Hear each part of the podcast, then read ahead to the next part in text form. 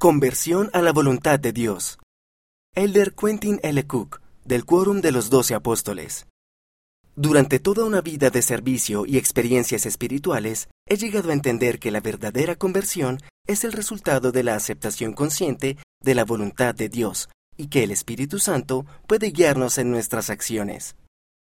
¿Cuáles son las obligaciones que se derivan de la conversión? El Salvador nos invita gentilmente a que seamos su voz y sus manos. El amor del Salvador será la luz que nos guíe. El Salvador enseñó a sus discípulos, Id y haced discípulos a todas las naciones. Y a José Smith él declaró, Predicad mi Evangelio a toda criatura que no lo haya recibido.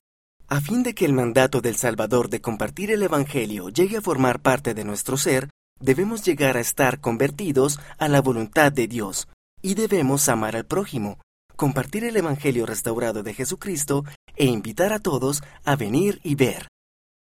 Nuestra conversión personal incluye la responsabilidad de compartir el Evangelio de Jesucristo con el mundo. Las bendiciones de compartir el Evangelio incluyen que aumente nuestra conversión a la voluntad de Dios y que dejemos que Él prevalezca en nuestra vida. Bendecimos a otras personas para que experimenten un potente cambio de corazón, Ciertamente hay gozo eterno en ayudar a traer almas a Cristo. Trabajar por la conversión de uno mismo y de otras personas es la tarea más noble.